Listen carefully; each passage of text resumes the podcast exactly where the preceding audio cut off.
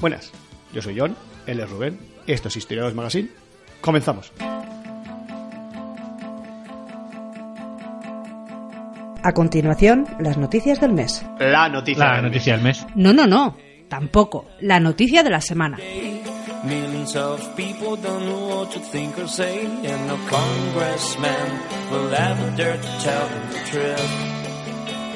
Bueno, pues hoy vamos a hablar de desigualdad social. Mm, en la edad de bronce. mes. Bien. Tema apasionante. ¿Tú y yo estábamos vivos? Eh, eh, hay un estudio he visto, de- en algunos barrios he visto mucho la edad de oro. Digo porque se llevan muchos oros. de- del pop español. No, hay un estudio en un yacimiento alemán de hace 4.000 años que muestra hogares en los que bueno, los señores compartían techo con los siervos y las mujeres eh, debían abandonar su familia para casarse. Bueno, estas son las conclusiones, entre otras muchas, que han sacado los estudiosos del tema. Eh, y que nos hablan un poco de las desigualdades, ¿no? En la... Bueno, vamos a hablar. Vamos a, Sí, va- sí, a- vamos, vamos a ver. vamos es, ahí, una- sí. es un texto de Daniel Mediavilla, eh, firmado en, eh, en octubre de este año. Eh, existe ese dicho eh, de que siempre ha habido ricos y pobres, mm, pero es mentira. Antes del Neolítico, hace... Vamos a hablar de 10.000 años, aunque tú y yo sabemos que esto no es exacto. Lo hemos dicho aquí muchas veces. Sí. ¿no? Pero antes del Neolítico vivíamos en un mundo en el que prácticamente todos éramos iguales. Leonardo García San Juan, del Departamento de Prehistoria y Arqueología de la Universidad de Sevilla, dice que pese a que ahora parezcan naturales, las jerarquías y desigualdades que hoy rigen las sociedades humanas son algo relativamente reciente eh, para una especie como la nuestra que surgió hace unos 200.000 años, ¿no? Eh, la naturaleza de aquella transición es uno de los misterios más interesantes de la historia de la humanidad.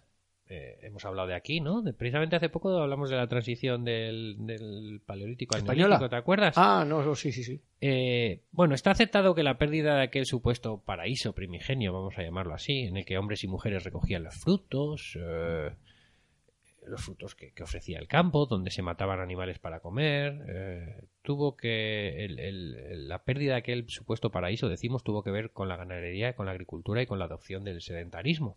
Sí. En lo que el antropólogo Jared Diamond eh, llamó el peor error de la historia de la humanidad, Vaya, las, las bandas de cazadores y recolectores comenzaron a domesticar animales y granos y se instalaron alrededor de las tierras donde iban haciendo aquello, ¿no? Esto permitió la acumulación de riqueza, la necesidad de hombres armados para protegerla y la aparición de clases y desigualdades, eh, desigualdades sociales cada vez mayores. La adaptación de aquella forma de vida fue un desastre, al menos durante varios milenios. Un desastre para la mayoría, eh, que acabó esclavizada a la tierra y a sus señores. Eh, sufrió más enfermedades derivadas de las aglomeraciones humanas y, como muestran los restos arqueológicos, perdió una estatura y una fortaleza que no recuperó hasta hace menos de un siglo. En mi caso todavía no lo he recuperado. ¿eh? En la reconstrucción de este proceso por el que la humanidad se convirtió en lo que ahora nos puede parecer eterno, la edad de bronce, eh, hace entre 4.200 y 2.800 años, es un periodo de, interés particular. A partir del Neolítico empieza a haber clanes que acumulan riquezas, riquezas y en la Edad de Bronce se da la culminación de ese proceso, con la aparición ya de, de- de familias cuasi aristocráticas, con una distinción entre nobles y plebeyos y con una asociación de los nobles a la guerra. Es una sociedad ya, una incipiente o una proto sociedad feudal, si quieres llamarlo, ¿vale? Sí, esto cuenta, hablamos- esto ah, cuenta de- García San Juan, ¿no? De esta sociedad hablamos eh, un poco en, eh, durante el programa principal que hablamos de los pueblos del mar, eh, Ujú. que nos dedicamos a esa Eso de es. bronce. La arqueología había realizado ya esta reconstrucción, ¿no? Pero hace nada, un artículo publicado en la revista Science ofrece información precisa y de calidad para una recreación más nítida de aquellos siglos. Normal que estamos suscritos a Science, a Na- Nature, a todas estas. a National Geographic Sí. y, y a, y a Playboy. Porque Pues si no, nos sí. enteramos de nada. No nos enteramos de nada de lo que pasa No, en el no, mundo. no nos. Hay un equipo en el que han colaborado especialistas en recuperar e interpretar ADN. Eh, hablamos ya de ADN hace un par de programas, no sé si te acuerdas, de, sobre ADN mitocondrial y tal, pero bueno, como se están estudiando las... Eh, sí, sí, creo, Eh, que, creo que sí. Hay un, eh, eh, eh, como digo, un equipo de especialistas en recuperar este, interpretar el ADN de personas fallecidas hace miles de años y arqueólogos que conocen los yacimientos de ese periodo. Pues estos han analizado conjuntamente la forma de vida de una comunidad que habitó el valle del Lech, eh, cerca de Augsburgo, en Alemania, hace 4.000 años, ¿vale? Han hecho su estudio Sí. sobre esa comunidad. Sí, sí. Sus resultados, obtenidos a partir del estudio de las tumbas y los objetos que se encuentran junto a los restos humanos, muestran un tipo de convivencia común en sociedades como, como la griega o la romana de 15 siglos después, eh, en las que familias aristocráticas vivían con personas de menor estatus que serían sus sirvientes, eh, incluso esclavos, ¿no? En algunos casos esos sirvientes eran esclavizados, ¿no? Los autores señalan también que cómo eh, el entierro de niños con ricos ajuares funerarios sugiere que el estatus social se transmitía de padres a hijos. De las sociedades en las que todos nacían iguales se había pasado ya a otras en las que algunos se reivindicaban como descendientes de quienes crearon las normas que ordenaban la sociedad o incluso de los dioses. Otro de los descubrimientos del estudio tiene que ver con las costumbres matrimoniales. Las mujeres que yacían junto a los aristócratas y que compartían su elevado estatus no habían nacido en el Valle del Lech. Ujú. El análisis del esmalte de sus dientes contenía elementos químicos que no las vinculaban con la composición del agua local.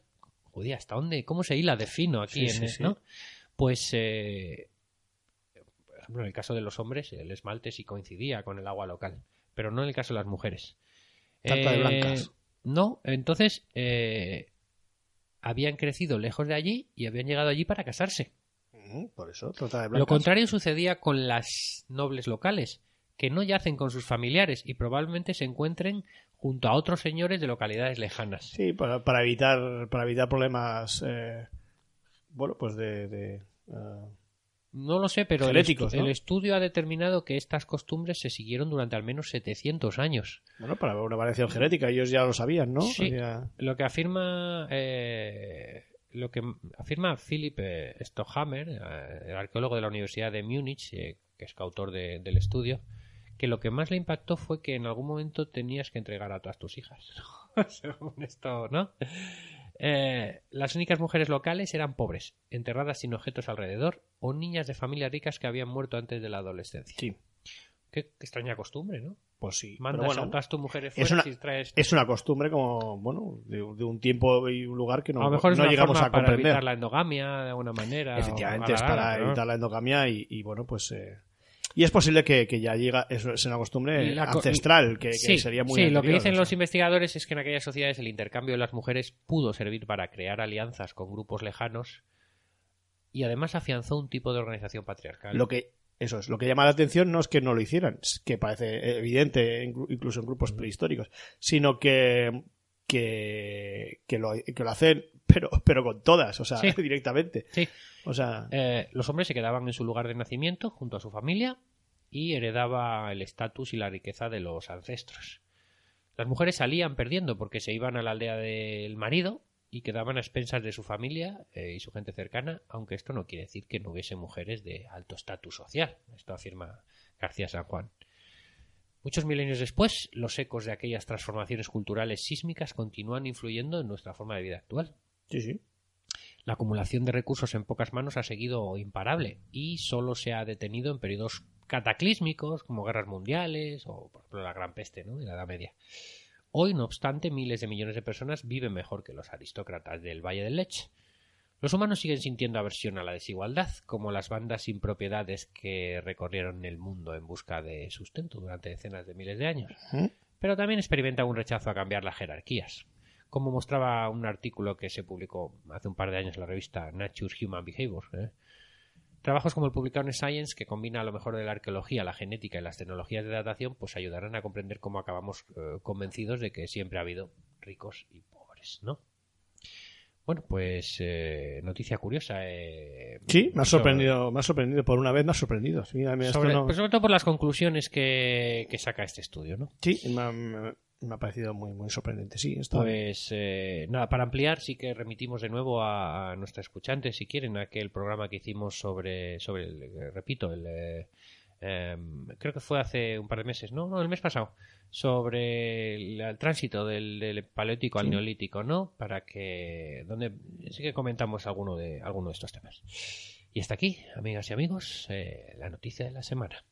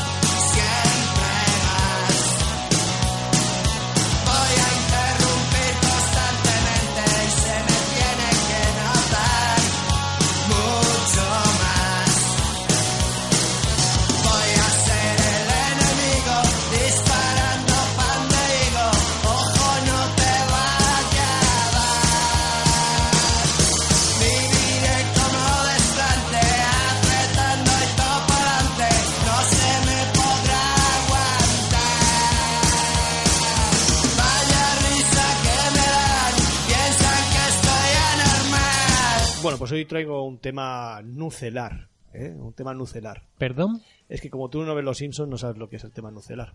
¿eh? Que es como Homer Simpson llama lo nuclear, siendo el jefe de seguridad de la central. Vale. Vale. Eh, bueno, pues eh, hace ya un tiempo eh, aquí hablamos de, de lo que es el de lo que era eh, el incidente de equinoccio de, de otoño, no sé si te acuerdas que eso que, que salía casi igual Probablemente no. Que era como, como el, el argumento de, de la película Juegos de Guerra, ¿eh? aquel, aquel bueno, disparo nuclear que parecía que ataque nuclear que parecía en pantallas y que luego resultó Que sí, pero que no, sí. Sí, pues a raíz de aquello, eh, una, un escuchante eh, nos, nos propuso un tema eh, el- eh, y vamos a hacerle caso. eh. Eh, se acordó, en función del equinoccio de otoño, en función de, del incidente Vela. Y, y- ¿Tenemos nombre de ese escuchante? ¿O no, es anónimo? es anónimo, es Vale, anónimo. como Pues como no, como no, variar. como no se quiso dar a conocer o no supo, eh, entendemos que no quiso porque la gente que nos escucha es gente inteligente que sabe poner el nombre bien. Si creemos que sí. Pues aquí estamos, de todas maneras le damos muchas gracias y que, y que veis que, que si nos dais temas interesantes, pues nosotros lo ponemos en, en valor aquí. Y vamos a hablar del incidente de Vela, que no sé si es muy conocido, pero bueno, pues vamos a explicarlo un poco. El 22 de septiembre de 1979, a las 0053 GTM, el satélite Vela... G- GMT, entonces, ¿no? Es que yo creo que estaba en inglés y estaba GTM, pero es GMT. Vale, vale. Pues tú, me- tú me entiendes que, que Sí, sí, te entiendo, Vale. te entiendo. Bueno, pues el satélite Vela 6911 detectaba un destello luminoso en una zona del sur del Océano Índico, en una región situada entre las islas eh, del Príncipe Eduardo, que pertenecen a Sudáfrica, las Crozet, que pertenecen a Francia, y las islas Bouvet, bajo soberanía noruega. El satélite informó de un doble flash, un primer destello, destello breve y muy brillante, seguido de otro más atenuado y duradero, un fenómeno típico de las explosiones nucleares y que no se ha observado en ningún fenómeno natural. Por la intensidad del brillo se calculó una explosión entre 1 y 3 kilotones, aproximadamente una décima parte de, de- la bomba que arrasó Hiroshima. Aunque no se pudo comprobar dado que el sensor electromagnético del satélite eh, estaba estropeado.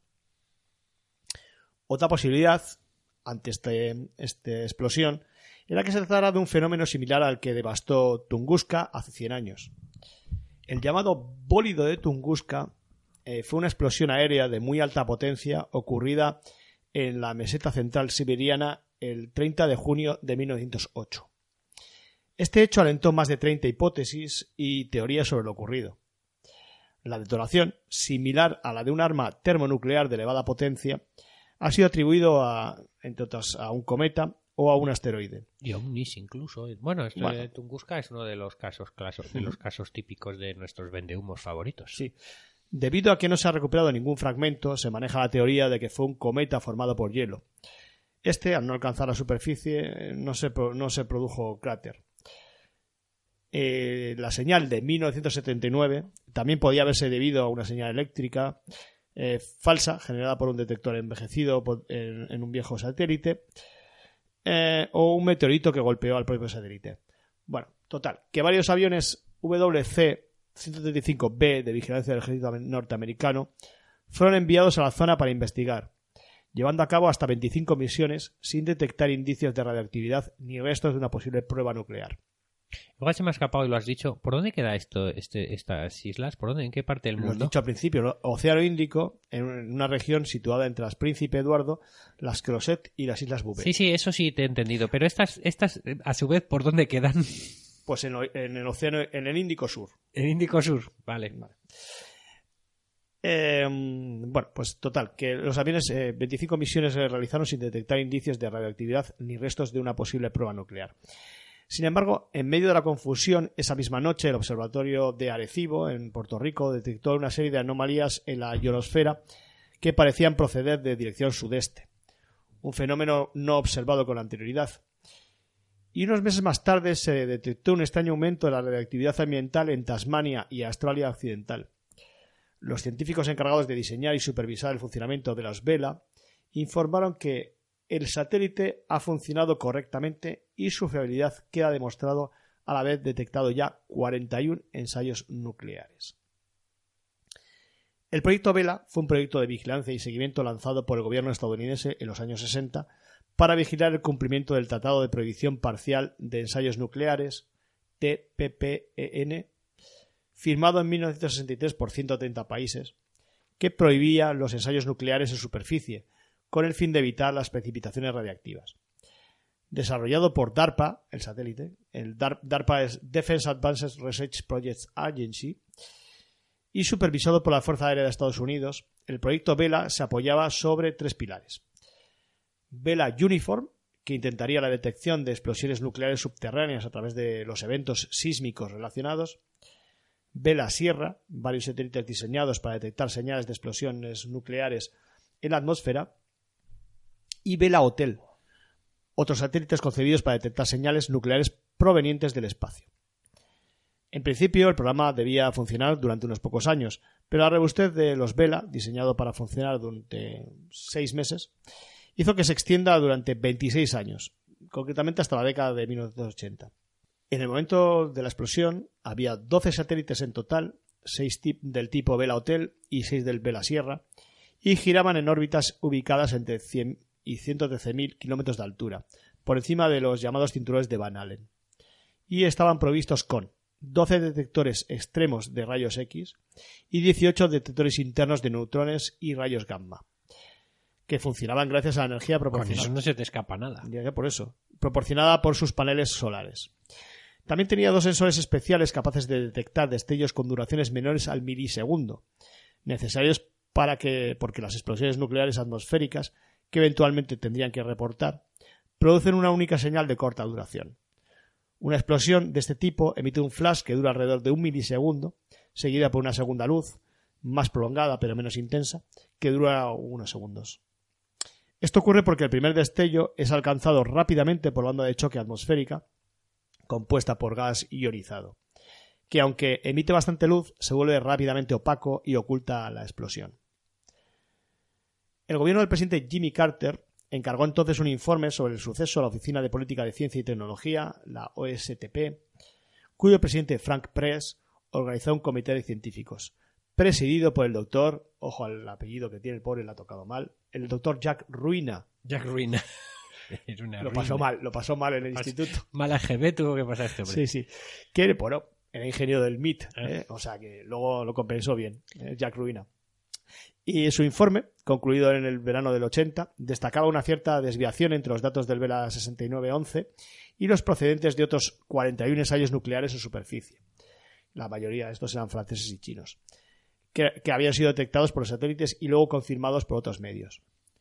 Dada esa diferencia y la ausencia de otras pruebas, la conclusión a la que llegaba el, comité era que, sin descartar por completo que el llamado incidente Vela se debiera a una prueba atómica, lo más probable era que no fuera así, proponiendo otras hipótesis alternativas como un defecto de los sensores, un fenómeno meteorológico eh, o el impacto de un micrometeorito contra el satélite. La conclusión del informe de los expertos, que se había desclasificado años más tarde, aunque parte de la información todavía sigue considerada como secreto, pues total, que la conclusión no contenta a todos. Entre los que no aceptaron la versión oficial estaba un grupo de científicos del Laboratorio Nacional de los Álamos, donde se había gestado el proyecto Vela, los cuales en 1981 afirmaron estar convencidos de que los detectores del satélite habían funcionado correctamente.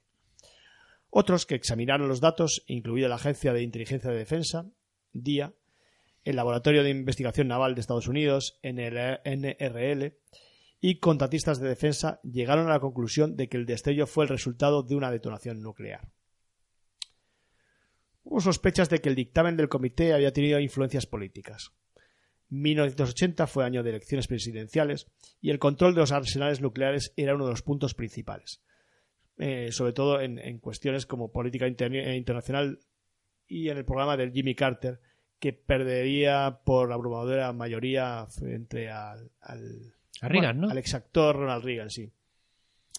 Así que. O sea, pero, pero la detonación, que no, no sé si lo vas a concluir o no, yo no Sí, tengo sí, ni sí. idea de qué vas. ¿Sabe al final qué pasó? o- bueno, no, te quiero decir porque. hay, la- hay dudas, pero. de ser detonación nuclear o prueba nuclear sería de los Estados Unidos. No, no, ahora vamos a ver. Ah, vale, vale, vale. Vale.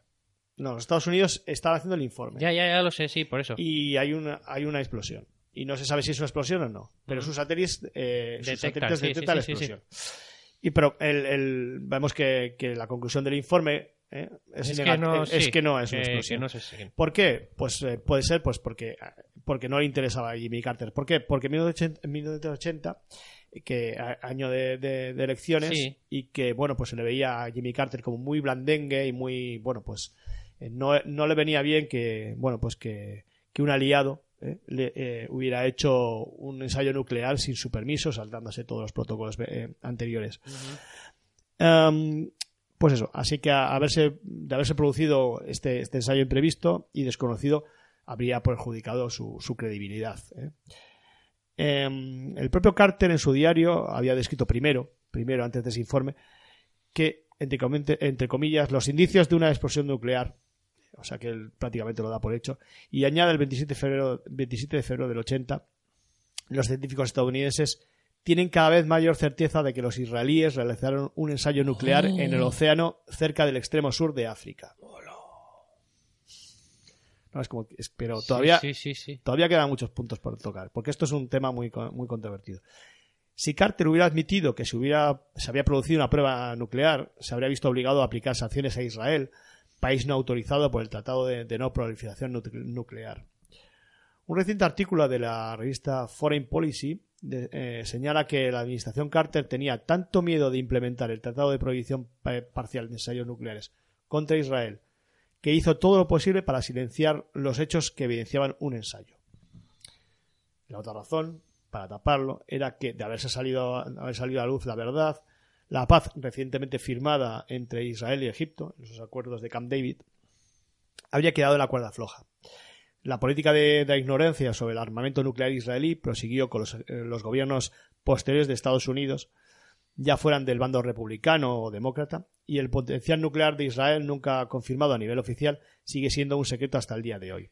Qué fuerte Pero- todo, Jenny, qué fuerte. Qué fuerte. Pero, bueno, aquí hay una evidencia de que puede ser Israel, pero ¿quiénes podían en esas latitudes ser los responsables de esa, de esa, de esa, de esa explosión, ¿eh?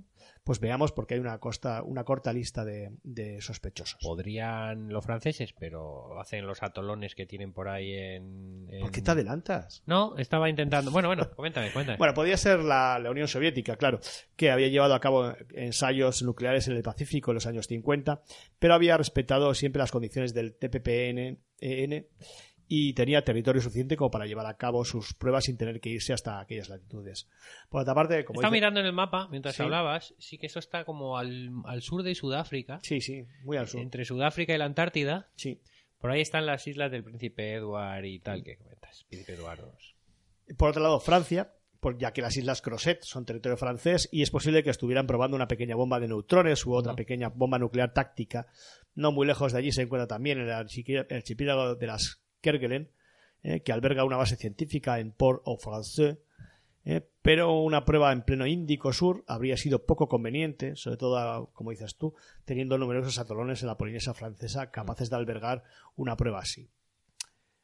Por otro lado, Y la otra isla era Noruega, habías dicho al principio. Sí. Ya a los noruegos no les veo No. capaces de estas cosas. Pero podría bueno. haber sido un ensayo nuclear indio, ¿Oh? ¿eh? ya que India había realizado un ensayo nuclear en 1974, cuyo nombre en código fue Buda Sonriente, Bueno. buen nombre para un Sí. ensayo nuclear, eh, ya que era posible para la Armada de la India operar en esas aguas tan al sur. Sin embargo, Que lo nuclear no quita lo simpático. Te quiero Ah, decir que pues puedes bueno, pues buscarle mira. un nombre así Bonito, bonito. Esto es. Sin embargo, esta hipótesis fue descartada al resultar poco práctico y necesario, dado el hecho de que la India había firmado y ratificado el Tratado de Prohibición Parcial de Ensayos Nucleares en 1963 y sabía cumplir incluso en, en la primera prueba. Vamos, que tú firmes y ratifiques tratados tampoco. Bueno, pero parece poco Te viable. obliga a nada, ¿no?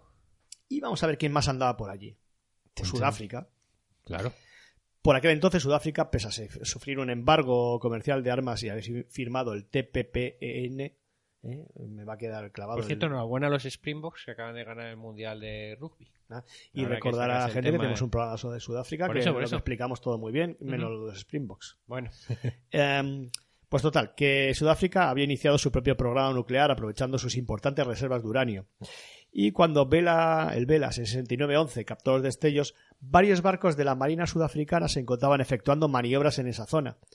Incluso se observó un aumento de nivel de seguridad asumido por sus fuerzas navales la semana antes de la explosión. De hecho, un informe de la CIA, fechado en, en enero del 80, señala a Sudáfrica como responsable más probable. Sudáfrica siempre negó las acusaciones. En 1993, el presidente saliente Frederick de Klerk admitió que su país había construido seis artefactos nucleares, pero que todos habían sido desmantelados, junto con una variedad de misiles y otras armas convencionales. Se llevaron a cabo estos proyectos con alguna cooperación de Israel, otra nación tecnológicamente avanzada militarmente, ¿eh? con capacidad nuclear. Pero cuando todo parecía indicar que, a Israel la nación responsable de este incidente Vela, pues eh, un ingeniero nuclear israelí llamado Mordechai Banunu reveló que su país había estado desarrollando desde hacía 10 años su, su propio programa nuclear en el desierto de Negev y había colaborado estrechamente con los sudafricanos. Estas declaraciones hicieron suponer a muchos que ambas naciones, en forma conjunta, habían efectuado la prueba. Eh, algunos testimonios refuerzan esta teoría. En 1991, eh, Seymour, Seymour Hersh, en The Samson Option, eh, que es un periódico, The Samson Option, citando a varias fuentes israelíes, afirmó que la prueba era una operación conjunta israelí-sudafricana. Hersh afirmó que buques de la Marina israelí fueron enviados, pero Israel posee una pequeña marina de guerra, la mayor parte de la cual tiene como base el Mediterráneo. Era un poco extraño ese comentario. Por otro lado, el comodoro Dieter Gerhardt, por aquel entonces comandante de la base naval sudafricana de Simonstown, y más tarde encarcelado por espiar para la URSS, afirmó tras salir de la cárcel en el 94 que el suceso de 1979 había sido una prueba nuclear cuyo nombre en clave era Operación Fénix, aunque él no había participado directamente en su preparación. Palabras textu- textuales, se suponía que no sería detectada, pero el, cambio, el clima cambió y los norteamericanos la descubrieron. En 1997, el diario israelí Haaretz eh, citó al viceministro de Relaciones Exteriores de África del Sur, Assis Pahat, supuestamente confirmando que el doble flash del otro lado del Océano Índico había sido causado por una prueba nuclear sudafricana. Haaretz eh, citó también los informes anteriores según los cuales Israel había comprado 550 toneladas de uranio de Sudáfrica para su propia planta nuclear de Dimona. A cambio, Israel presuntamente hizo entrega a Sudáfrica de información y materiales radioactivos para el diseño de, e incremento de la potencia de sus ojivas nucleares. La declaración de Pajat fue confirmada primero por la Embajada de Estados Unidos en Pretoria, pero el subsecretario, eh, perdón, el secretario de, de prensa, le he bajado un, un- un nivel, pero el secretario de prensa de la embajada matizó después que Pajat declaró solamente que hubo un fuerte rumor de que una prueba se había realizado y que debe ser investigado. En otras palabras, se detractó diciendo que sus declaraciones se habían sacado de contexto. Algo que Lo es que siempre es lo habitual para retractarse es eso. Bueno, eh, otra prueba más de este, de este contubernio Yo estoy- estoy que no estoy i- que- Israel-sudafricano. Estoy que no vivo, ¿eh, John? Documentos Me desclasificados. Me tienes en vilo, en Sí. vela, me tienes en vela. Ah, muy bien dicho ahí. Los documentos, documentos desclasificados a posteriori eh, revelaron que en 1975 ambos gobiernos habían firmado un acuerdo secreto de colaboración militar y que incluso los israelíes habían ofrecido a venderles a los africanos ojivas nucleares. Acta- actas top secret de las reuniones entre altos funci- funcionarios de los dos países en 1975 muestran que el ministro de Defensa de Sudáfrica, Pieter Botha, preguntó por las cabezas y Simón Pérez, entonces ministro de Defensa, eh, le respondió ofreciéndole, ofreciéndoselas literalmente en tres tamaños. Eh, los dos hombres eh, también firmaron un acuerdo de amplio alcance que rige las relaciones militares eh, entre los dos países que incluyeron una cláusula eh, declarando que la existencia misma de ese acuerdo debía permanecer en secreto. Por último, en 2006, un exagente de la CIA llamado Tyler Drumheller publicó un libro de memorias en las que decía haber recibido pruebas incontrovertibles de que el incidente Vela había sido una prueba nuclear sudafricana con asistencia israelí. Parte de la información estadounidense en relación con este incidente ha sido desclasificada en forma de informes y memorandos de redactados en gran medida después de las solicitudes presentadas en el marco de la Ley de Libertad de Información y el 5 de mayo del 2006 muchos de estos documentos desclasificados fueron puestos a disposición a través del National Security, Se- eh, National Security Archive. Otros muchos continúan bajo secreto, como hemos indicado anteriormente. Como vemos, tenemos dos sospechosos claros, pero ningún culpable confirmado. Esto permite todo tipo de cábalas y de literatura. El incidente Vela eh, sirvió de base para una novela de Abe Ariel eh, titulado La última guerra. La novela describe una prueba israelí en una, bomba de neutrones en una isla desierta. También aparece en el episodio del ala, est- eh, ala oeste de la Casa Blanca titulada La guerra de Gengis Khan, que aquí también salió una vez en un programa que hicimos sobre, sobre los- las películas que salen con nombre de Gengis Khan. Pues aquí salió este, este episodio de la guerra de Gengis Khan, en el que tiene un- lugar una trama que es muy similar al incidente Vela. Y por último, pues también fue citado en un episodio de Encis Los Ángeles, eh, emitido en, en mayo de 2013. Pero bueno, eh, el resumen es todo lo que desconocemos sobre, sobre la Guerra Fría eh, y cómo mucha más gente de lo que mucha más gente, muchos más países de los que de los que creemos tenían capacidad eh, Y atómica sigan y siguen teniendo.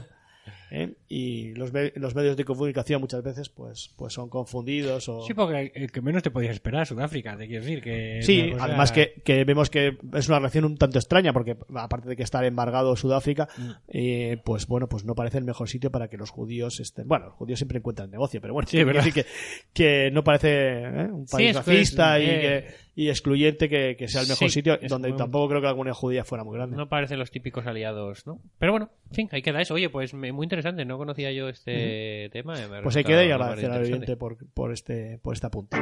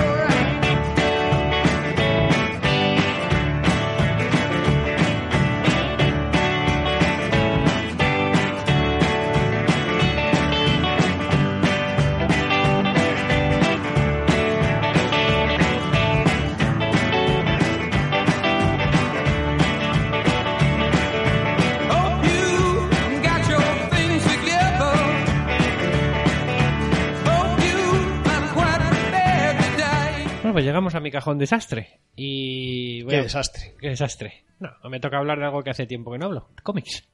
Cómics. Sí, eh, Una sección que no tenías fija el año pasado y que, Sí, que claro, este año pues- estás haciendo de rogar, no sé por qué. vendrá de vez en cuando. Si no estás comprando, no estás leyendo. No, es o- un- este es un cómic que leí hace tiempo. Eh, bueno, hace tiempo, el verano pasado, pero a raíz del tema de. Hemos hablado aquí del caso del. eh, del famoso caso de- del pecio. eh, de. Del. Del digo, galeón. Del galeón que anda por ahí en las aguas de, de Colombia y tal, ¿no? Que venimos. que, que, que un no sé un- una cuenta de Twitter que asociada a, a, ese, Galeón, nos a ese a galeón seguir nos a seguir, sí, sí, sí. desde aquí es, San José ¿no? Sí, en San José. sí. Bueno, pero bah, pues me, me ha venido a la mente un- una obra. a San José Colombia ¿eh? A Colombia. Una obra que. Colombia Colombia.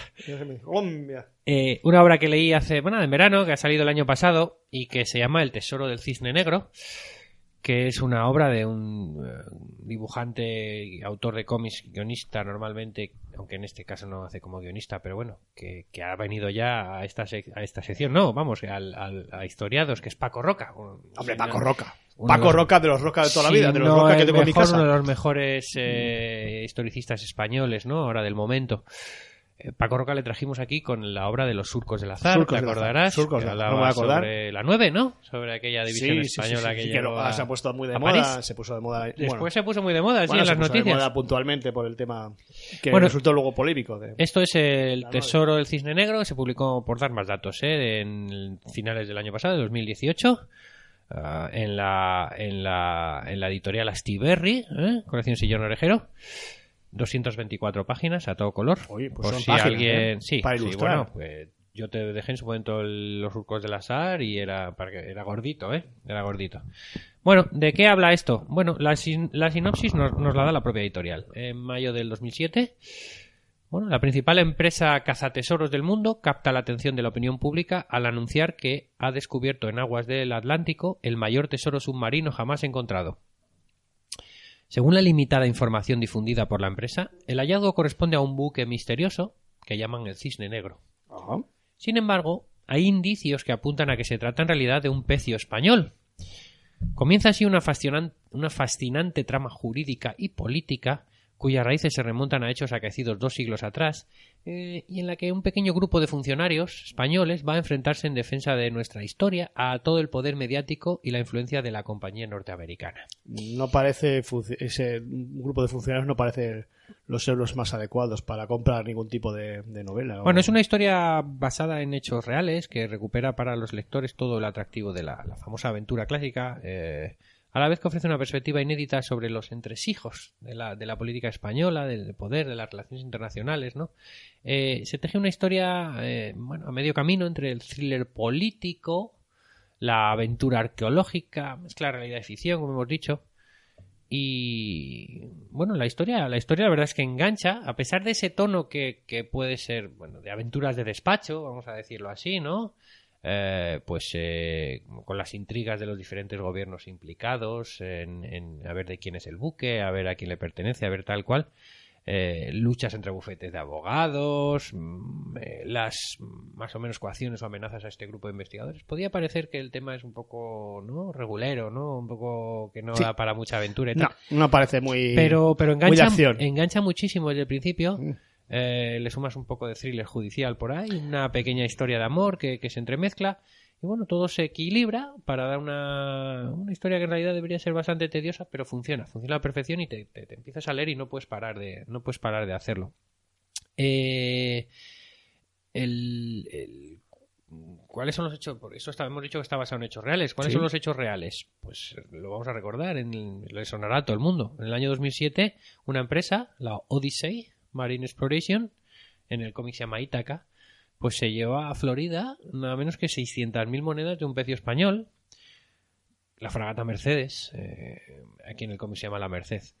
Eh, hubo un juicio en los tribunales de Estados Unidos y eh, estos tribunales dieron a la propiedad del tesoro al gobierno español.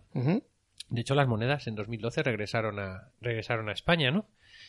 Eh, ¿Qué pasa? Pues que en aquellos días el, el guionista de este cómic, el autor de la historia, no Paco Roca, sino el guionista Guillermo Corral, coautor de la obra, era agregado cultural en Washington Vaya, y vivió todo aquel caso en directo. primera persona. Sí, eh, luego fue director general de- de- en el Ministerio de Cultura y durante las últimas etapas de, de este caso, que, que- que duró varios años, ¿no? Eh, entonces aquí le surgió a él la idea de, desde, desde su experiencia personal. Él además coincide que es amante de cómic, ¿no? Y dice, dice una entrevista que, que, que estando Quai d'Orsay, que es un cómic sobre la política exterior francesa muy bueno, pues bueno, pensó que en España nadie había contado eh, cómo es exactamente la administración de, de- desde dentro, cómo se mueven esos entresijos eh, muchas veces administrativos de los ministerios, de los, de los tal. Y, y entonces, eh, por eso empezó, pues no se ha visto la alta política realmente, ¿no? En ninguna obra, ya no solo en el cómic, casi en ninguna obra literaria, ¿no? Así que aquí salen ministros en el cómic, salen Sí. espías del CNI, salen funcionarios que andan por ahí buscando documentos, a ver este pecio a quién pudo pertenecer, tal. Eh, se buscan argumentos, se buscan pistas para ganar el juicio a los cazatesoros, ¿no? Eh, hay abogados, profundidades marinas, se, se mezcla un poco todo, ¿no? Sí, sí, Y- lo estás viendo bien, ¿eh? Y nos da una, no, en serio, ¿eh? da una historia que, que, que mola mucho eh, y, y te parece la leche todo esto que pasa en los despachos, ¿no? Ciertamente. Eh, hay tensión, hay riesgo. Es el, el cómic, eh, bueno, mm, es, es bastante. Salen eh, personajes reconocibles, ¿vale? Salen. Mm. Pues el ministro, hay un ministro que sale que se parece a César Molina, hay varios funcionarios con nombres apenas transliterados, No ¿no? sé quién es Cambiando César alguna Molina. letra. Bueno, César Antonio Molina, que fuera ministro de Cultura en aquellos años de, gobierno Zapatero, ¿no? Cuando, cuando ocurrió todo, todo esto de- del, eh, del Odisei. Ah, es que esos fueron mis años oscuros, no, no seguía los ministros y eso. Bueno, de hecho, el, el jefe de los cazatesoros físicamente se parece bastante al fundador de Odyssey, ¿no? Y como digo, todo funciona muy bien eh, y, y gracias a que Corral, pues al trabajar eh, fue testigo y parte de este proceso, pues, pues eh, lo, lo describe muy bien. Eh, mm, Paco Roca, pues que poco, poco hablar, poco, de- poco, poco añadir de él. Eh, El gran, Paco Roca. Yo creo que el historietista, como digo, más importante de- de- del Me país gusta en los últimos histori- años. historietista. Eh, sí, sí, bueno, no es como quieras llamar. Sus Es un, ter- obras- no, es un término que, que, bueno, que engloba dos realidades y, y- y se entiende perfectamente, vamos. Sí, bueno, un tío que ha recibido innumerables premios, reconocimientos, con arrugas, quizás sea su obra más Sí, famosa, sí, sí, sí, sí, pero bueno, hemos hablado aquí de los surcos del azar, el faro, el juego lúgubre, el invierno del dibujante, en fin. Es- Sí, novela, bueno, sí, Eh, novela gráfica. eh, al principio no, eh, bueno, él, él, eh, él- él se enamoró de la historia cuando Corral se la contó en, en Washington. Y bueno, eh, y lo que, lo que quiso traer aquí, si uno se fija en la portada del cómic, eh, nada más verlos le recuerda muchísimo a Tintín, ¿no? Es la portada. Y bueno, quiso traer un poquito. eh, quiso traer un poquito la mezcla de, de, ¿no? El- el- las esas aventuras de Tintín, ¿no? Con, con- con lo que él suele hacer. Eh, y, y al final encontró un punto de encuentro en lo que entre lo que quería el guionista y lo que y lo que él tenía en mente y, y le salió le salió este cómic donde donde como digo eh, hay una perfecta mezcla en todo momento no entre entre bueno, aventura rigor también vamos a decir rigor dentro de que hay muchas cosas cambiadas pero de lo de cómo podría funcionar eh, toda la maquinaria administrativa de un país en este caso no para eh, para ganar un juicio no contra un contra un eh, contra un expolio ilegal vamos a vamos a llamarlo así no y, y nada, bueno, sin más, no, no, no quiero. no, el, eh, eh, Paco Roca eh, tuvo que. se coló en el ministerio para hacer fotos, e incluso llegó a entrar en zonas protegidas, eh, eh, visitó museos navales, vamos, se, se documentó muy bien, ¿no? Para, para poder llevar a cabo, para poder llevar a cabo la obra. Y sin más, como digo, eh, sobre todo el cómic más o menos se- se- en todo momento vemos que está sobrevolando la figura de Ergué ¿no? y, de, y de su personaje eh, Tintín pero bueno también hay cosas donde se maneja a Salgari a Cousteau a Julio Verne ¿no? y, eh, hay cosas cosas muy muy muy chulas en este cómic sin más sí que comentar que se está gestando un proyecto audiovisual he leído últimamente eh, para Canal Plus, eh. Movistar Plus se llama ahora la, plataforma. Canal Plus ha quedado viejuno. Bueno, sí, ahora se llama Movistar Plus, se va a adaptar en forma de miniserie, creo que de seis episodios, este El Tesoro de Cisne Negro, pues os digo que es, quien no hubiera hablado de él, oirá hablar de él en el futuro, porque el director es nada menos que... que, que Amenábar, ¿eh? Eh. Alejandro Amenábar Sí. eh, es el que va a dirigir esta, es su primera incursión en el mundo de las series y es quien, eh, no, no sé, no hay, no hay fechas exactamente, se está trabajando en ello, pero, pero vamos, que se Bueno, va a ya llevar sabes a que, la... que lo de visual los proyectos muchas veces de cómo se empiezan a cómo se acaban, en el sentido de quién lo, co- lo coge y luego lo abandona en función de que no lo encuentra eh, bueno lo que quiere y tal, pero bueno, eh, en principio eh, lo está gestionando Almodóvar. eh, perdón, Eh, Amenábar. Amenábar, sí. Ima- imagínate que luego acaba en sí, Almodóvar. ¿eh? eh, para- ¿Y, cómo, y cómo puede hacer un drama Sí, un drama urbano de todo con, ello. con dinero en Movistar Plus. Y la verdad es que viendo lo que está haciendo Movistar Plus eh, últimamente, yo creo que va a salir una cosa bonita. ¿Esto es publicidad? No, no, es publicidad no. Es, eh, a mí me está gustando lo que están haciendo.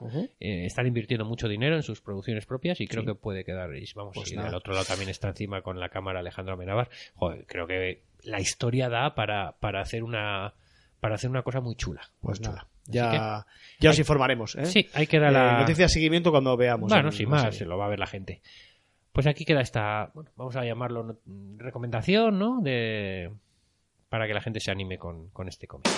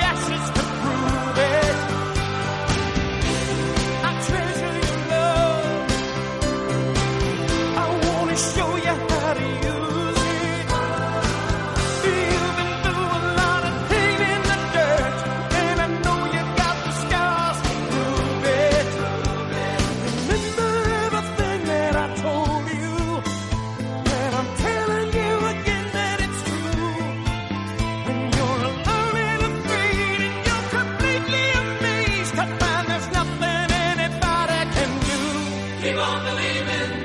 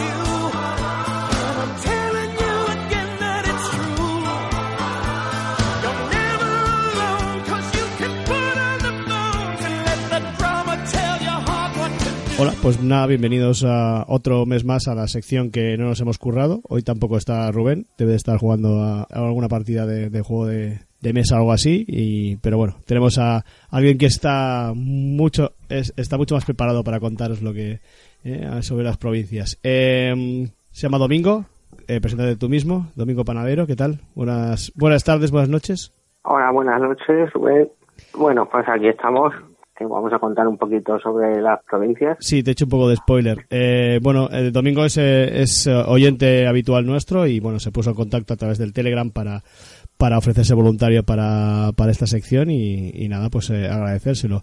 Eh, no sé si llevas mucho tiempo eh, escuchándonos o si tienes algo positivo que aportar de nosotros y, y si, no, si no, mejor no lo digas. No, sí, sí, sí, sí. Desde el principio os escucho y muy bien, la verdad. Pues nada, encantado y, y- para eso estamos. Eh, pues nada, eh, nos traes sobre, sobre las provincias en España, un poco la, historia, eh, y, y nada, pues cuando quieras, pues, pues este, este tiempo es tuyo, así que estamos aquí para, para apoyarte eh, y para escucharte. Sí, más que nada, eso, la historia de las provincias y lo que quiero hacer es, ahora que estamos en periodo de elecciones, que todo el mundo le echa la culpa al sistema electoral que tenemos, eh, más que nada, pues ver que la provincia es uno de los mayores problemas que tenemos con el sistema electoral. no el sistema electoral en sí. Bueno, pues nada, para empezar pues con la historia, pues nos remontamos a Roma, que es cuando se empieza a hacer la división provincial. Y en el 197 antes de Cristo es la primera división que podemos encontrar, cuando Roma la divide en dos, que es la citerior, que la demarcan desde los Pirineos hasta hasta Cartagena y la ulterior eh, al sur del río Almazora. Después eh, Augusto eh, vuelve a hacer otra demarcación en el 27 y hace cua- eh, cuatro provincias, la citerior, con capital en Tarraco, Tabaco, sí. y la ulterior, que a su vez la divide en dos, en Bética y Lusitania. La Bética con capital en Córdoba y Lusitania en Mérida. Después ya Caracala vuelve a hacer otra, Famoso donde, Caracalla. ah, sí, un personaje de cuidado, Eh, bueno, como, como muchos de esos, ¿no? Muchos emperadores. sí, la verdad es que sí. Y a las que había hecho Augusto le incorpora eh, Galicia. Sí, a la Bética, Lusitania y, y la, y, bueno, y la Tarraconense, ¿no? Exactamente. Luego, eh, Diocleciano, ya en el 297, eh, hace una división de seis provincias, habiéndola previamente incorporado a Hispania entera en lo que se conoce como la prefectura de Lacalias. ¿vale? Y estas son Bética, Lusitania, Cartaginense, Galaecia, Tarraconense y la Mauritania Tingitana. Sí, eso sería las incorporaciones nuevas sería la cartaginense y la, y la Mauritania tingitana, ¿no? Sería... Cor- correcto. Y ya en el 305 después de Cristo eh, se separa Cartaginense y las Islas Baleares y hacen dos provincias, una la cartaginense y otra con las Islas Baleares. Vaya, los, los murcianos eh, perdiendo siempre, siempre terreno. ¿eh? Sí, bueno, Con lo bien que les vería las Baleares ¿eh? ahora mismo a, a la región de Murcia, ya que anda el mar muerto un poco, un poco muerto, ¿eh? valga la redundancia. sí. Pero bueno, no sé yo si quitarle la autonomía o algo de eso, después de lo que acaban de hacer con en estas elecciones. Que tú eres, tú eres de Alicante, ¿no? Eres de, de Alicante, la provincia de Alicante. Sí, sí, sí. Eh, Tienes lo que mi pueblo limita con Murcia muy cerquita. Ah, tienes, tienes conflictos territoriales ahí, tienes conflictos de frontera. Sí, sí, sí, sí, porque lo que es mi pueblo de Alicante está, vamos, ahí, prácticamente cerca. El primer pueblo murciano habrá unos 20 kilómetros como mucho. Sea, Muy que tampoco que ¿Qué pueblo- estemos muy lejos. ¿Qué pueblo, qué pueblo es para ya, para remarcar ya, el pueblo tuyo? Eh, eh, Torrevieja estoy yo Ah, bueno, muy y conocido. el primer pueblo murciano sí es, es San Pedro del Pinetar. O sea, Sí, que sí, encima sí, da sí. al Mar Menor.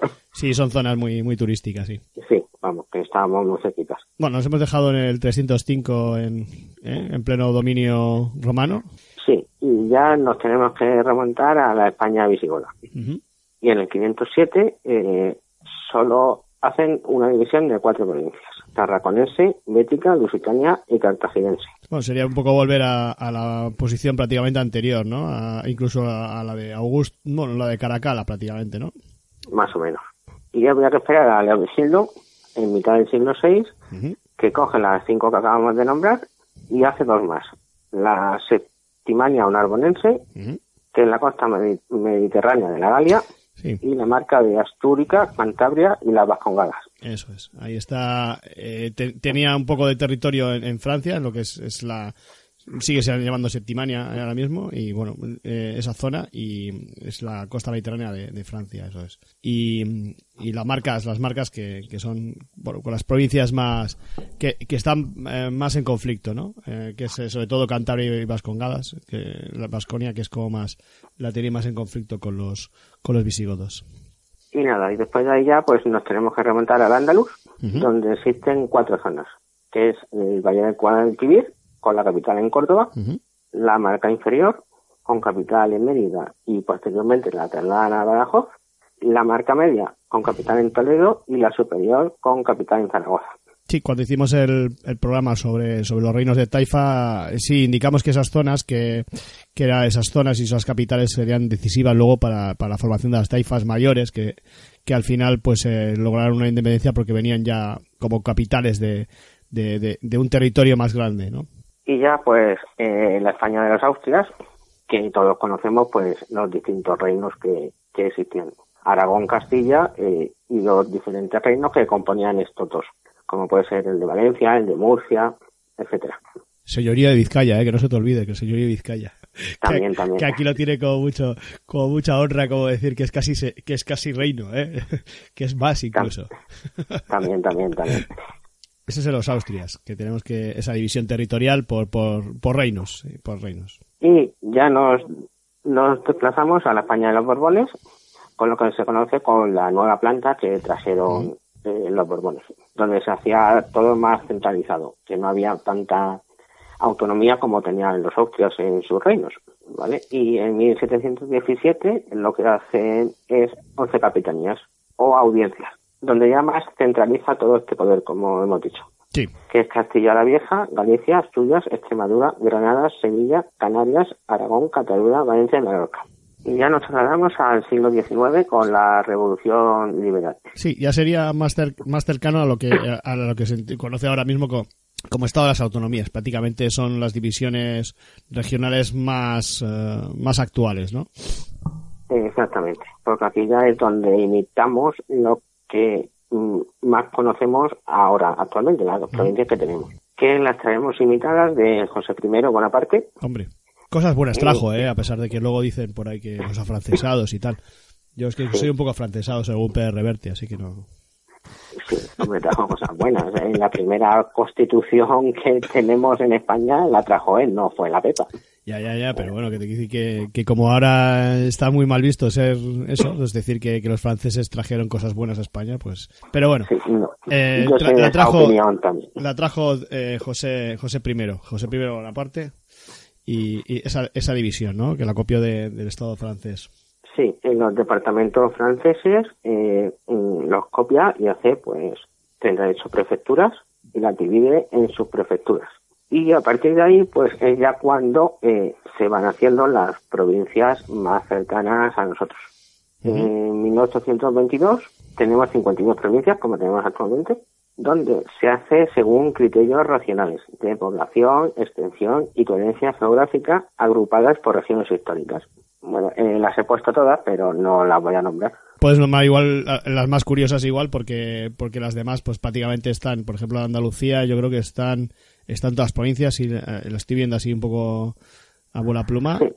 En- Aragón, Por ejemplo, en- en Aragón- Aragón, que había cuatro, sí, sí, sí. están la- las tres actuales, Huesca, Zaragoza y Teruel, y había una provincia en Calatayud. Eh, Castilla, que era Castilla la Nueva, Castilla la Vieja, Sí, Donde- eso, eso he llegado yo todavía a estudiarlo, o sea que tengo edad suficiente. donde la diferencia más notable es que Castilla la Nueva, aparte de ser Castilla-La Mancha, eh, incorporaba eh, Madrid. Eh, y luego, El León, por ejemplo, que veo que, que, que tiene, que aparte de León, Zamora y Salamanca, eh, tiene Villafranca en el Bierzo, Eso es, una Era- zona, una zona pues que está muy, muy, muy cercana a Galicia y que prácticamente pues se mezcla con, con, con la cultura gallega y que bueno a, día de hoy no tiene tanta, tanta importancia como para darle esa- ese, ese título de, de provincia, ¿no? Pero bueno, tiene una, singular- tiene una singularidad eh, cultural, podemos decir. Eh, luego, por ejemplo, en Murcia, la provincia de Chinchilla, que es la actual Albacete, y la provincia de Murcia. O sea que sería Albacete y Murcia, que yo creo que también las he estudiado divididas. Yo no sé si en la, en la última división franquista también eh, aparecía, yo creo que Albacete. No, Albacete aparecía en Castilla, en Castilla la Nueva, creo, ¿no? Creo que ya estaba en Castilla Nueva, pero sí, vamos. Sí, sí. Bueno, sería la zona de Albacete, quieres decir, ¿no? ¿Hay alguna diferencia cultural entre Albacete y Murcia? No. Vale, vale, no, No. era por saberlo. No, era por. Como No, había visto el de Villafranca del Bierzo, sí que lo tengo más claro, porque bueno, al final me pilla más cerca y, y- y lo he conocido. Pero bueno, igual había alguna algún criterio racional, ¿eh? aparte de. de- Pues no, no la verdad, porque se parecen mucho. Ya. Porque hay una zona de Albacete que limita con bastante territorio murciano, o sea que Sí, porque por- bueno, Cartagena tiene más historia eh, diferenciada de Murcia, quizás, ¿no? Por, por lo que por lo que conozco yo, no sé. Sí, sí, sí, sí, sí, sí. Y ya venía además, eh, de- tenía te- había sido dividida la cartaginense tenía más historia porque venía de, de- de época romana, no sé, pero bueno. Sí, pero vamos, que no hay mucha diferencia cultural. Porque ya te digo que mucha parte de Albacete limita con la provincia de Murcia, o sea que todo lo que es la zona del norte de Yecla y todo eso, Sí. eh, eso está pegado. Valencia. Y luego- Ah, Sí, perdona, que te estoy cortando. Sí, tenemos Valencia, que son las tres actuales, y tenemos eh, la provincia de Játiva, Sí, que está al ahí. sur de Alicante, ¿no? al norte. de Ah, norte, es verdad, sí, el norte, norte. He Al norte, pegado ya con la provincia de Valencia. Ah, vale, vale. He estado, he estado en Sativa, pero no me acordaba si, si era... Al norte. Sí, no, al al norte o al al norte. sur, no, me- no lo recordaba, sí, sí. En Sativa Al y- norte. y, en Denia he estado, sí que está al lado una de otra, ¿no? al norte. Bueno, pero ahora pertenece a la provincia de Valencia. Y ya, lo demás, bu- bueno, salvo el País Bajo que se llamaba Vascongada, pues lo Sí. demás no hay nada resaltable. Sí, los demás eh, uniprovinciales como tienen, eh, siguen teniendo ahora. Bueno, eh, ahora es el distingo de Canarias que, que se divide después. Eh, pero bueno, eso es 1822 estamos, 52 provincias. Luego tenemos en 1833 con Javier de Burgos, que es el que hace ya la división mm, mucho más cercana a la actual. Coge todas las provincias de 1822, Ujú. quita Calatayud, Vilafranca del Bierzo y Sátiva. Vaya, los Por lo que vez Sí, las que nos han muy gustado a nosotros, ¿no? Sí. Y encima le quita el antiguo nombre a las provincias vascas, hace un cambio de la provincia de Vigo, que no lo hemos nombrado antes, que no- en Galicia no se llamaba La Coruña, sino Vigo, se lo cambia por, por Pontevedra, perdón, Pontevedra, sí. A Chinchilla ya le pone el nombre de Albacete. Albacete. Bueno, con respecto a- a- al, al País Vasco, eh, las provincias eh, venían, venían marcadas por las capitales, eh, que, o sea que, que no tiene nada que ver con, ni, ni siquiera ahora con la fi- fiscalidad, porque bueno, tiene que ver, la provincia tiene que ver con, con los territorios anteriores, eh, que son, bueno, no, no tienen que ver con, la, con las capitales que son anteriores. Eh, Son posteriores, Correcto. son posteriores, perdón. Y ya nos trasladamos a 1863, donde el único que se hace es cambiarse los límites provinciales. Ahí puede ser, por ejemplo, lo que hemos comentado antes, que Sátiva pasara a Valencia cuando Sí. está más próximo a Alicante. Pero bueno, Bueno, nos, ha- lo único que... nos han robado un poco, ¿no? Nos han robado un poco de territorio. Sí, a todos. Vaya. Y, bueno, eh, ya en 1927 se hace la división de Canarias con las dos provincias de Tenerife y Gran Canaria. Sí, y luego a partir de ese momento pues eh, se harían re- no se harían más provincias, sino que se reorganizarían eh, las lo que son las comunidades o las regiones, eh, eh, pasando por ejemplo Madrid a ser uniprovincial o, o pasando a Castilla la Nueva a renombrarse como eh, Castilla-La Mancha eh, y cosas así, ¿no? Sí.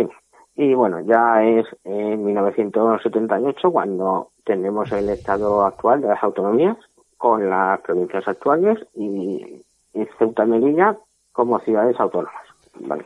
No son provinciales, son ciudades autónomas. Sí. O sea, se trata como una comunidad autónoma, no como una provincia. Eso es. Y bueno, ahora es, vamos a pasar a hablar del sistema electoral español. Sí, cosa que, que se habla mucho estos días en, en los bares. ¿eh? Bueno, estos días digo porque estamos grabando justo después de, de las elecciones, porque esto va, va, va a salir un poquito más, un poquito después, pero bueno, eh, eh, yo creo que es un- siempre es una, una charla de, de, de lunes postelectoral el hecho de hablar de, de la ley DONT y, y de y de, de este tipo de cosas, ¿no? De, de las di- distribuciones por, por regiones de, de los diputados y eso. Exacto, porque la gente piensa que lo que es el sistema DON, bueno, que no es un sistema, Sí, la bueno. gente piensa que es una ley, que tampoco es una ley, es una fórmula electoral. Pues bueno, pues explícanos lo que, lo que es y, y a ver que, a ver si sacamos algo en claro, pues por lo menos para ganar esa discusión de, de bar. ¿Eh? Así que veremos. Bueno, en principio es lo que digo, que la gente piensa que es una ley electoral. Y no es una ley electoral. Tenemos un sistema electoral con una fórmula que transforma los votos en escaños. Y eh, esto lo empezamos a adoptar en- con la famosa ley de reforma política, que ya en su artículo 2.2 estableció el sufragio universal para el Congreso de los Diputados, con dos tipos de senadores distintos. Eh, los elegidos por los territorios y los que elegía el rey, que no podía ser superior a un quinto. Bueno, y después pues van haciendo varios decretos leyes para regular las diferentes elecciones, porque todavía no teníamos un sistema electoral definido, salvo ese artículo 2.2 de la ley de reforma política, que se quedaba obviamente muy corto. Y bueno, con los decretos leyes y la ley de reforma política, lo que se intenta buscar es un sistema fuerte, que produzca mayorías estables y después de lo, del régimen franquista, eh, no permitirse que entrasa en muchos partidos de esta índole, salvo algún diputado que salió por ahí, eh, Blas Piñar y poco Sí. más. Sí, de lo que era Fuerza Nueva en aquel momento, ¿no? Que era un partido que era continuista o que cre- creía... Exactamente. Y lo que se pretendió con esto es, eh, pues eso, eh, hacer un sistema fuerte que no permitiese que esas fuerzas entraran con más poder. Y bueno, con la Constitución encontramos que ya la ley de reforma política estableció los 350 diputados del Congreso. Aunque la Constitución dice que se puede componer entre 300 y 400, según los criterios de representación territorial la disposición transitoria primera dice que se fijarán los porcentajes eh, mínimos de acceso al Congreso. Esto es de la ley de reforma política. Y habrá que esperar hasta 1985 para tener una ley electoral donde se regule pues todo el sistema electoral que tenemos. En 1985, Sí, que es la conocida ley de régimen electoral general, o la LORES. Mucha gente habrá oído más LORES que LORES. todo el... Eh, bueno, y aquí se establece pues las listas cerradas y bloqueadas en el Congreso y abiertas para el Senado. Se establece la provincia como la circunscripción electoral y el sistema proporcional de DONT como sistema de conversión de votos en escaños. Y os he puesto un ejemplo. Vemos que repartimos cinco escaños, por ejemplo, Sí, una provincia que eh, reparte cinco escaños, ¿no? y eh, cuatro partidos que van obteniendo eh, diferentes votos. Vale. 100.000, 75.000, 50 y 25.000. 25.000. Pues proporcionalmente lo que hace la fórmula esta es dividir entre los números enteros, el 1, el 2, el 3, el 4, el 5, así sucesivamente, hasta el número de escaños a repartir.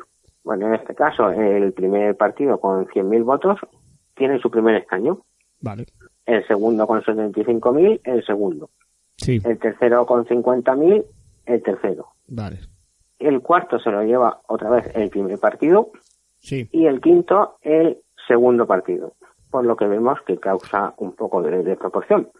Sí, porque porque el segundo el segundo escaño eh, costaría por el 50% de los votos, ¿no? Que sería mayor que, que el del último partido, que tendría solo 25.000, ¿no? Exactamente. Entonces, pues, el primero tendría eh, 100.000 votos, entonces pues, eh, en segunda ronda se divide por dos y, se, y sería 50.000. Entonces le ganaría, quedaría empatado con el partido el partido tercero, pero no el- le ganaría al otro que solo tiene 25.000. ¿no? Correcto. Entonces, y el, pa- eso es. Y el, el partido B que has puesto tú, pues que en la mitad son 37.500, 37.500, ¿no? Y creo que es así. Y, y entonces sería, siguen siendo más que los 25.000 del, del, del partido cuarto, ¿no? Correcto. Pues así, yo creo que, que queda bien eh, explicado. Y el tercero sería el, el eh, si siguiéramos, si siguiéramos haciendo esa división, ¿no? Sería eh, para llegar a un tercer eh, escaño el partido A, el que tiene 100.000 votos. eh, primero sería con el 100% de los votos, luego el segundo sería con el 50% de los votos y luego si llega con el, el 33% de los votos, entiendo yo, ¿no? Por lo que veo en, en la Sí. más o menos, el 33%. Más o menos. Entonces, bueno, pues sería 33.000 y, y ahí estaría en la, en la duda con, con otros. Vale, Vale, pues yo creo que, que queda más o menos bien explicado, sí. Yo la, la verdad que no lo entendía hasta ahora y ahora sí que lo entiendo más fácil, vamos. Y lo que hace la ley esta eh, es que divide los, distribuye los escaños al Congreso por provincias, como estamos comentando. Sí, Eh, y entonces cada provincia tiene dos diputados de salida, excepto Ceuta y Melilla, que tiene uno, sí. y con lo cual ya repartimos 108 de los diputados del Congreso. Vale. Y el resto, 242, según la población de cada provincia. Vale.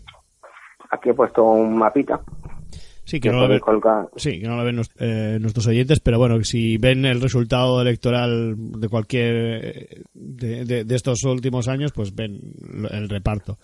Sí, lo que pasa es que como van por población, pues eh, este mapa que hemos puesto mm, varía, ¿vale? Y para que los oyentes lo puedan entender, pues he hecho un poquito de... He hecho una pequeña explicación y Vale. como Sí. mm, entre unas elecciones y otras, pues algún ejemplo he puesto de variación Vale. de, de esto. Bueno, Vale. eh, como comento, en el mapa de repartos de escaños corresponde a estas elecciones del 10 de noviembre, que justamente coinciden con las anteriores de 28 de abril. Y en las de 2016, por ejemplo, eh, varió un escaño a Valencia y otro a Asturias. Vale. Es decir, ahora Valencia tiene 15 y Asturias tiene 7. Siete. Han perdido población y, y, y lo han ganado las capitales grandes, ¿no? Eh, exactamente. Por ejemplo, en el 2016 Valencia tenía 16, ahora pues se ha ido a Madrid y a Barcelona, que son las más pobladas, obviamente. Sí. Y creo que recordar que el 16 de Valencia anterior fue a Costa de Burgos o algo así, me suena. Entonces, ¿qué conclusiones sacamos de este mapa? Pues que hay dos circunscripciones grandísimas, Madrid y Barcelona, donde conseguir un escaño cuesta mucho menos que en una que tenga, no sé, tres, como es Cuenca, ¿vale? Eh, existen varias circunscripciones medianas, por ejemplo, Valencia con 15, Alicante y Sevilla con 12, Málaga con 11 y Murcia con 10. Y aquí, bueno, aunque ya va aumentando el número de votos para conseguir un escaño, tampoco va a ser muy, muy perjudicial conseguirlo. Eh, hay muchas circunscripciones pequeñas con menos de 10 escaños, salvo alguna excepción, como puede ser Cádiz, pero en el resto eh, tenemos eh, tres o cuatro escaños en cada provincia, Sí, las menos pobladas tienen tres escaños. salvo Soria, que nunca pasa de los dos que tiene de salida. Ah, pues mira, no me he fijado. Ah, pues mira, sí, ¿verdad? Sí, sí, sí, vale. Sí. Vale. Siempre Soria, nunca, se, nunca que yo recuerde, ha tenido más de los dos de, de salida, porque es la más despoblada. Vale, sí. Pues no, mira, eh, estaba mirando el mapa y, y veía siempre tres como mínimo y mira, es verdad que, que, que sí, que, que tiene dos, que es curioso. Bueno, pues Soria es una... Pues tiene menos población todavía que, que Teruel, que es quizás la, la más icónica de la, de la España vaciada que se llama ahora, ¿no? Eh, de, de esas Sí. provincias prácticamente que no tienen, no tienen población. Sí, que además el, el escaño más barato de estas elecciones ha sido en Teruel, con 19.000 votos, eh, para un nuevo partido, se llama Teruel Existe. Pero existe, sí. Eh, ha sido el más barato de todos, que ha costado solo 19.696 votos. Hay que sacarlos con esa población que tienen allí, también hay que decirlo, porque el porcentaje, porcentaje será alto. Sí, sí, sí, porque en Soria, mm, vamos, es mucho más alto el, la- el voto que necesitan para, para conseguir el escaño. Y bueno, eh, y una pequeña así curiosidad que como eh, Ceuta y Melilla eh, eh, solo tienen uno, el sistema lo que hace es que se convierte en mayoritario, porque al tener uno, eh, Sí. el que consigue el, el mayor número de votos es el que se va a llevar el escaño. Es el único que consigue escaño, eso es. Exactamente. Entonces ahí hay una pequeña anomalía que hace que sea un poco más mayoritario que proporcional. Entonces, con todo lo que hemos dicho, eh, queremos, yo lo que he querido en este caso, como politólogo que soy, es un poco... eh, Ah, haber empezado por ahí, hombre, que eres politólogo. No, no, no te has presentado correctamente. Eres un politólogo que ahora vemos muchos también en estos días en, en la televisión.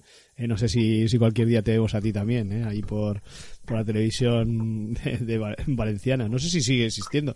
¿Existe la televisión valenciana o ya la quitaron, la cerraron definitivamente? No sé, ¿no? Y la han vuelto a fundar. Ah, vale, Ahora vale. se llama a, pu- a punto. Ya Ah, no es Canal 9, Vale, como antes. Vale, Canal sí. La volvió a reabrir. Bueno, ¿te está bien o, o sin más? Mm, Bueno, mm, a, a ver, aún está empezando, lleva creo que unos 8 o 9 meses, o sea que tampoco... Hombre, la, Eh, ante- no está mal. la anterior era muy icónica porque hay muchos podcasters, sobre todo en la provincia de, bueno, en la zona de Albacete y de Murcia, y no sé por qué, pero bueno, ha, ha salido mucha gente y mucho humorista, entonces siempre refieren que ellos veían mucho, pues, bola de drag y todo eso en, en, en Canal No, eh, y muchas series que, que no eran accesibles más que en las autonómicas. Cuando estaban eh, en España, las autonómicas tenían un poder que, que ahora ya no tienen, ¿no? Entonces, bueno, con lo que yo he querido con este esta historia provincial es, eh, pues eso, desmentir que el sistema electoral que tenemos no es tan desproporcional como se pinta, sino que el grave problema es la circunscripción, que hace, pues eso, que, que, que no sea tan proporcional como podemos esperar. Sí, que la proporcionalidad no está porque al ser circunscripción única eh, eh, se conseguiría más, eh, bueno, pues más cercano a la realidad, ¿no? Eh, pero sin embargo, al estar dividido provincialmente, eso es lo que quieres referirte tú, ¿no? Pues está, está ya parcelado ya de, de- de salida y que, bueno, que no, no da quizás el cuadro exacto, ¿no? Exactamente. Pero bueno, se, se prima la representación eh, territorial por encima de la representación eh, de partido, podemos decir, ¿no? Sí. En su momento estuvo muy bien, ya te digo, por lo que hemos comentado, que, que había que buscar un sistema fuerte después de Sí. 40 años de dictadura y era normal, pero ahora ya creo que va siendo hora de cambiarlo. Bueno, no sabemos, ¿eh? Porque esas cosas no se tocan, ya sabes. Por si acaso, no se tocan. Esos melones es difícil de abrir. Ya, bueno, pero con hacer un simple cambio de fórmula podemos también conseguir que sea más proporcional. Bueno, veremos por dónde sale por dónde sale el sol, porque a día de hoy está, está todo el mundo descolocado, ¿eh? así que no sabe hacia dónde va a ir eh, en nada y, y supongo que cuando escuchen esto nuestros oyentes estará nuestros oyentes españoles porque estamos haciendo referencia siempre al sistema político español. Hay gente que nos escucha desde desde eh, Sudamérica y, y quizás esto pues le- les pilla diferente pero bueno eh, en España sí que sí que es un es algo que, que está eh, en el día a día no ese, ese- eso incluso el cambio el cambio de, de sistema no Sí, pero bueno, mm, no se va a conseguir. bueno veremos. Pero bueno, existen otras fórmulas que pueden ser mucho más proporcionales, pero bueno, no la van a tocar tampoco. No, yo tampoco lo creo. Es una opinión personal, vamos. Pero cuando se abre ese melón nunca se sabe cómo se va a cerrar y eso hay, hay mucha gente preocupada por cómo se puede cerrar todo. Así que y se, y Y se nada, ape- bueno. y se apellida Borbón. Sí, bueno, Bueno, sigue, sigue. nada, eso, que con un simple cambio de fórmula electoral pues podríamos conseguir que fuese un poquito más proporcional. Y ya está. Pues nada, eh, ¿algo más que, que añadir? O, o- la verdad que yo creo que, que ha estado bastante bien comentado. Yo creo que, que ha estado que ha estado bien, muy explicado. No sé si, si quieres algo- añadir algo más o... Pues nada, que esperemos que tengamos gobierno cuando los oyentes escuchen este podcast y no tengamos que volver a tener otras elecciones. Bueno, hay países que no tienen gobierno y les va, no les va ni tan mal. O sea, que, tampoco es. eh, y llevamos no sé cuánto tiempo con, con gobiernos un poco débiles y, bueno, la economía ha ido tirando porque porque en el fondo tampoco tiene que ver mucho con la, con la política, ¿eh? tiene que ver más con, con lo que te marca eh, la Unión Europea prácticamente. O sea, que es un poco.